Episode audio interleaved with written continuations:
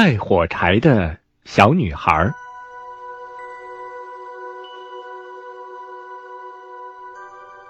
天气冷得可怕，正在下雪，黑暗的夜幕开始垂下来了。这是这年最后的一夜，新年的前夕。在这样的寒冷和黑暗中，有一个光头赤脚的小女孩，正在街上走着。是的，她离开家的时候还穿着一双拖鞋，但那又有什么用呢？那是一双非常大的拖鞋，那么大，最近她妈妈一直在穿着。当她匆忙的越过街道的时候，两辆马车飞奔着闯过来，弄得小姑娘把鞋跑落了。有一只她怎样也寻不到，另一只又被一个男孩子捡起来拿着逃走了。男孩子还说，等他将来有孩子的时候，可以把它当做一个摇篮来使用。现在，小姑娘。只好赤着一双小脚走，小脚已经冻得发红发青了。他有许多火柴包在一个旧围裙里，他手中还拿着一扎。这一整天，谁也没有向他买过一根，谁也没有给他一个铜板。可怜的小姑娘。他又饿又冻的向前走，简直是一幅愁苦的画面。雪花落到他金黄的长头发上，它卷曲的散落在他的肩上，看上去非常美丽。不过，他并没有想到自己漂亮。所有的窗子都射出光来，街上。飘着一股烤鹅肉的香味。的确，这是除夕。他在想这件事情。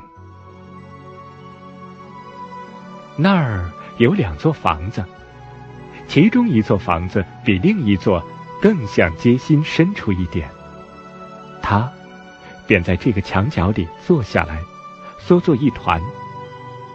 他把一双小脚也缩进来，不过他感到更冷。他不敢回家去，因为他没有卖掉一根火柴，没有赚到一个铜板。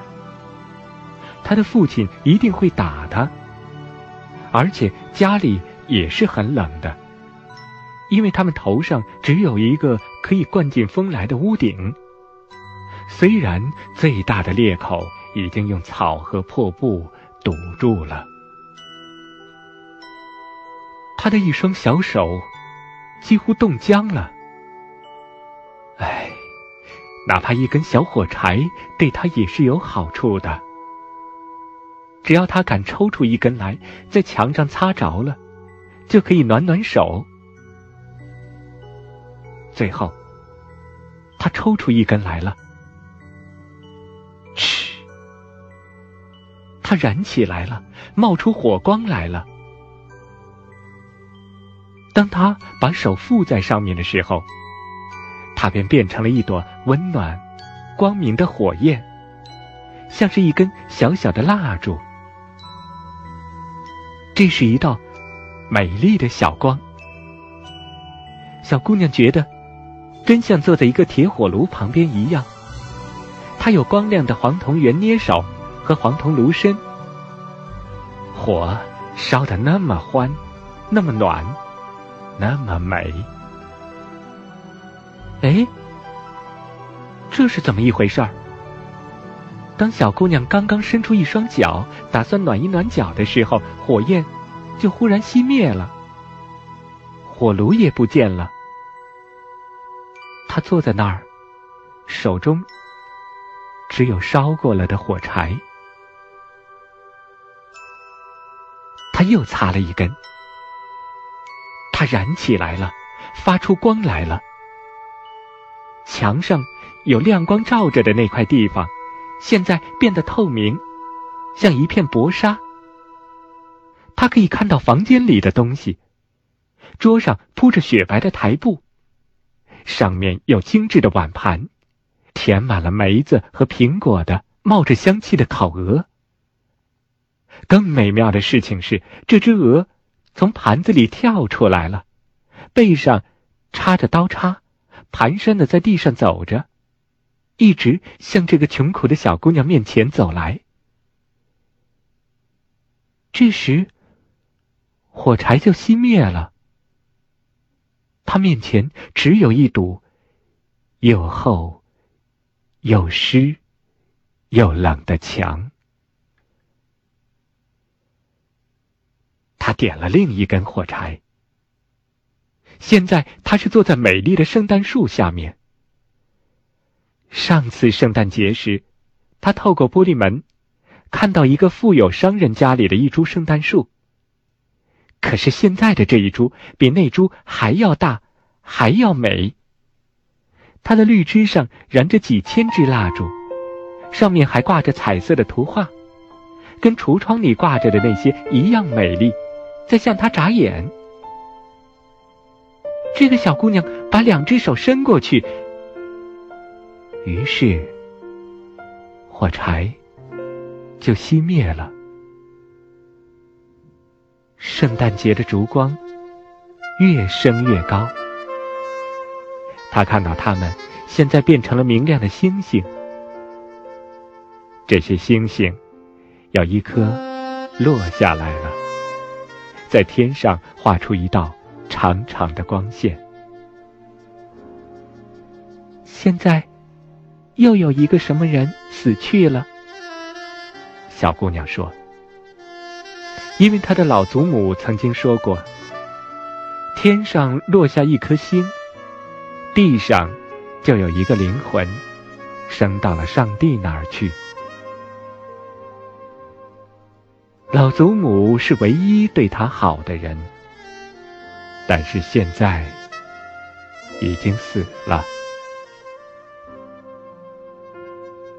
他在墙上又擦了一根火柴，他把四周都照亮了。在这光亮中，老祖母出现了，她显得那么光明，那么温柔，那么和蔼。奶奶。小姑娘叫起来：“啊，请把我带走吧！我知道这火柴一灭掉，你就会不见了。你就会像那个温暖的火炉，那只美丽的烤鹅，那棵光彩四射的大圣诞树一样的不见了。”于是他急忙把整束火柴中剩下的火柴都擦亮了，因为他非常想把祖母留住。这些火柴。发出强烈的光芒，照得比大白天还要明朗。祖母从来没有像现在这样显得美丽和高大。他把小姑娘抱起来，搂到怀里。他们两人在光明和快乐中飞走了，越飞越高，飞到既没有寒冷，也没有饥饿。也没有忧愁的那个地方，他们是跟上帝在一起。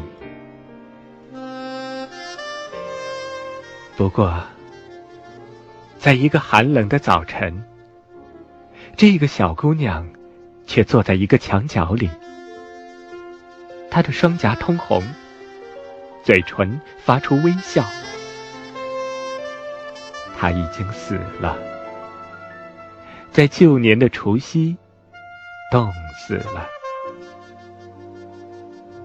新年的太阳升起来了，照着他小小的尸体。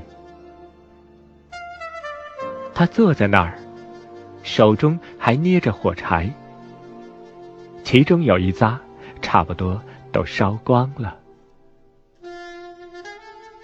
他想。把自己暖和一下。人们说，谁也不知道他曾经看到过多么美丽的东西，他曾经是多么快乐的跟祖母一起走到新年的幸福中去。